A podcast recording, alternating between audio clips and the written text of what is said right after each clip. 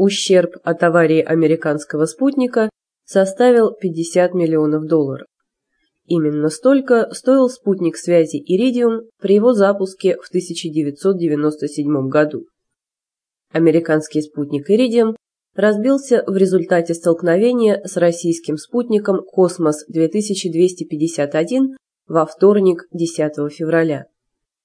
Столкновение произошло на территории Сибири, а обломки спутников разлетелись на высоте от 500 до 1300 километров.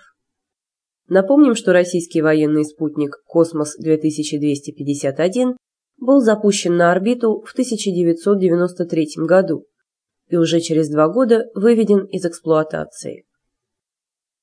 Несмотря на то, что представитель Пентагона Брайан Уитман признал ошибку в расчетах траектории коммерческого спутника, Россия может понести ответственность за эту аварию. Согласно международной практике, за происшествия с объектами в космосе отвечают те государства, под юрисдикцией которых они находятся. Компания Iridium, однако, ранее заявила, что не собирается никого винить в этом инциденте.